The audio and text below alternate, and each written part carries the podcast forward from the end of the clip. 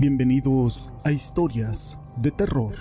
Para mí es un gusto poder saludarlos una vez más y llevar hasta ustedes una historia. A través de internet te puedes encontrar diferentes páginas que hablan de historias y leyendas de terror. Y hay una página en lo personal que se me hace muy interesante. Lleva por nombre Leyendas de Terror de México y de todo el mundo. Mi nombre es José Llamas y te presento El Circo del Miedo. El siguiente relato es una experiencia de un miembro del grupo que me contactó y me contó su extraña y horrible vivencia. Además me pidió de que fuera anónimo. Los nombres fueron cambiados a petición del interesado. Ese domingo por la tarde, Eduardo hizo un mandado.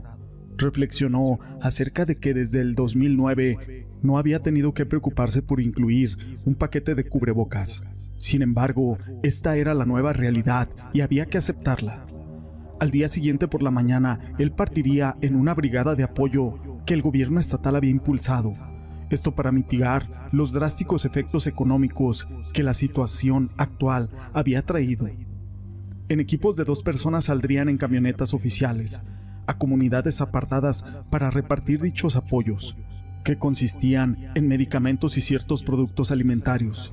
La mañana llegó y junto con su compañero Joel cargaron la camioneta. Ambos emprendieron el camino. Pronto tomaron la carretera. La ruta exigía pasar por unos caminos poco transitados, incluso algunos desconocidos por los protagonistas de este relato.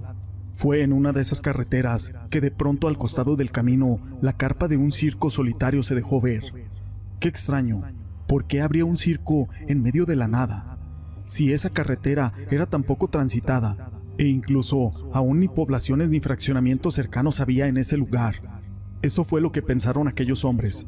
Sin embargo, precisamente eso, lo misterioso de aquel circo, fue algo que llamó poderosamente su atención, hecho que desencadenó una, podemos decir, casi atracción mágica por entrar a esa carpa. Tiempo de sobra llevaban, así que no lo pensaron mucho. Se estacionaron y con la esperanza de encontrar una función cercana se acercaron a la taquilla.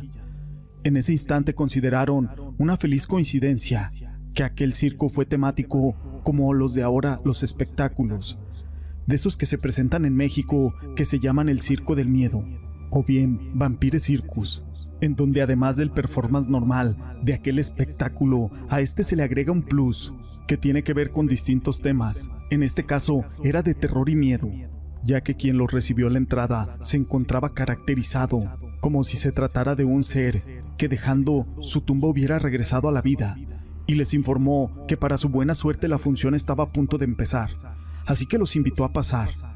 Eduardo sacó un billete y pagó las entradas. Ambos ingresaron Nunca habían presenciado un espectáculo igual. Efectivamente, la sordía caracterización estaba presente en todos y cada uno de aquellos artistas que, en los que presumiblemente fueron víctimas de altas temperaturas, había heridos con ropas desgastadas y a la par, aquel circo tenía un dejo vintage, único, que dotaba al ambiente una atmósfera. Su génesis era como haber viajado al pasado.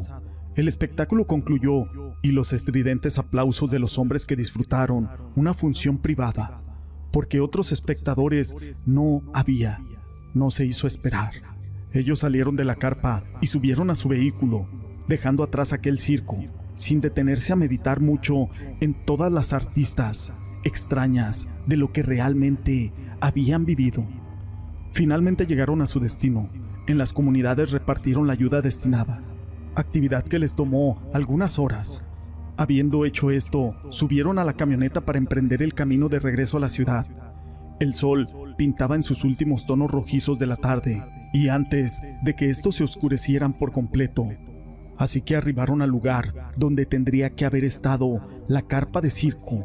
Y digo tendría, porque en esta ocasión, en lugar de carpa, solo había un desolado y árido paisaje. Ellos no habían pasado tanto tiempo repartiendo los productos como para que aquel circo pudiera haber sido desmontado en ese lapso, sobre todo sin dejar ningún tipo de rastro. Ante la extrañeza de este hecho, Eduardo, quien iba al volante, decidió orillarse para tratar de buscar alguna explicación. Ellos descendieron del vehículo para realizar una inspección más cercana. Pero poco a poco, al acercarse a aquel lugar, sus corazones se fueron acelerando, ya que, efectivamente, carpa no había, pero en su lugar había algo más. Esto era un conjunto de cruces de maderas carcomidas que reposaban metros adelante. Lo desgastado de ellas dificultaba poder leer los nombres escritos. Sin embargo, en algunas todavía esto era posible. Y fue entonces que a la par pudieron leer que databan del año 1956. No fue necesario que alguien se los explicara, ya que ellos contemplaron también el barranco, que sin la carpa de circo un poco más, al fondo era visible inmediatamente. Hilaron lo que había pasado. Aquella compañía de circo en los años 50 había tenido un accidente al caer el autobús donde se trasladaban a aquel barranco. Eduardo y su compañero obviamente estaban casi fuera de sí. No obstante, no hay palabras para explicar el sobreacogedor sentimiento que los embargó, cuando, poniendo más atención a las cruces, notaron que cerca de ellas sobre el suelo se encontraba una gran cantidad de billetes de distintas denominaciones y épocas, entre ellos con el que horas antes había pagado su entrada.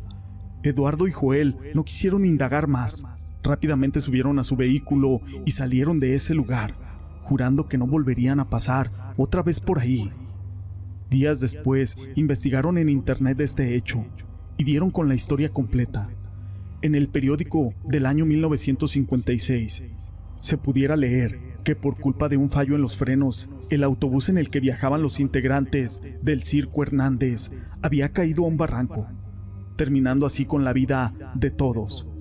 Lo más aterrador de este relato es que algunas de las imágenes de los artistas que ahí se presentaban, cuenta el que vivió este hecho, que pudo reconocer a varios artistas, que según él estaban caracterizados como zombies y personas quemadas en aquella tarde. Espero que les guste este relato y si alguien tiene una experiencia o vivencia con algo sobrenatural, nos haga llegar por mensaje su historia y con gusto la contaremos por este medio. Esta historia la quise compartir con ustedes. Fue escrita por Tiago de Luna, de Leyendas de Terror de México y todo el mundo. En la descripción del video te dejaré un link para que entres a su página. Si les ha gustado la historia, déjenme su pulgar arriba.